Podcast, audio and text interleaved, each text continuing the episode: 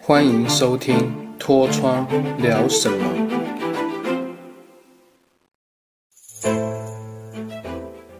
大家好，我是你的好朋友脱窗，欢迎收听《脱窗聊什么》第十八集。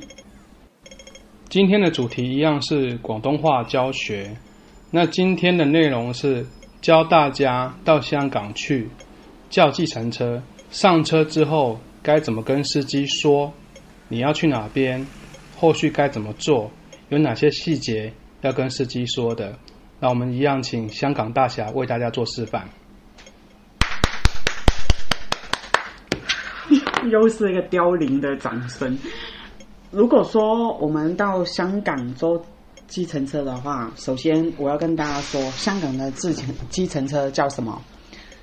的士，的士，其实很简单，就是从英文 tax。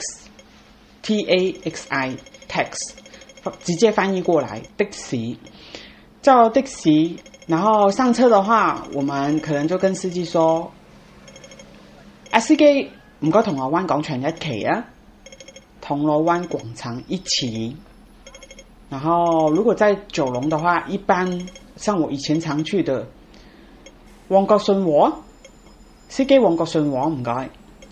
那注意哦。一个是在香港，一个是在九龙哦，然后要看你在哪里上车。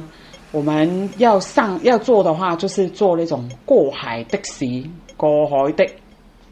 然后计程车也有分他们的上班时段，一般来讲的话，就大概四点到五点是他们那个交接时间，所以四点到五点这段时间，通常交接时间有点尴尬，比较难造车。就是有时候可能他们正在换班当中，就是车子的话就先不载客，因为他赶着要去换班了，把车子交给下一个司机来开。那计程车司机其实也算蛮辛苦啦，因为他们一一个一个班的话就大概十二个小时，然后你要给租车费给你的老板，然后中间开车的。呃，载到的乘客的车费啦，就是归你自己，所以他们在路上跑，其实有时候也蛮辛苦的。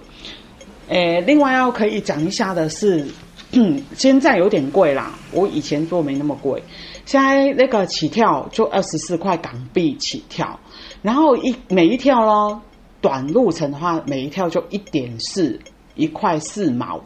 然后，如果比较长路程的话，就变成每一条一块钱。所以，其实坐计程车司机，我呃坐坐那个计程车的话，我觉得费用算是蛮高的啦。然后，除非赶时间呐，一般来讲的话，我们也也不会不会，就是每一趟每每一趟车都都坐计程车，有时候会坐公车，有时候会坐那个地铁。然后还有一个问题就是。在台湾不会遇得到的，你的行李，你放在后车厢的行李，在台湾司机不会跟你收费，也也会帮你搬。但在香港的话，每个行李就算一个行李费，放在他后车上的话，每个行李都会跟你算计费。然后你上车的时候，他会很热心帮你搬；你下车的时候，他完全管你的。你有力就只搬，没力的话，你就只能慢慢拖。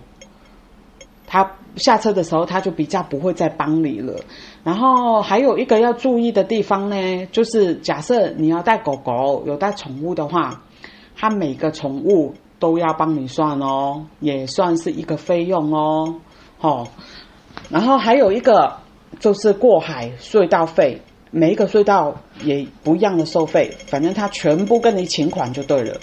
你如果说今天你在铜锣湾要做到旺角的话，这个算是过海哦。一个在香港区，一个在九龙区，所以隧道费他还是会跟你收。如果你从香港，他是香港车的话，他还会跟你收来回。如果他是顺便要到九龙的话，他就跟你单一次的收费。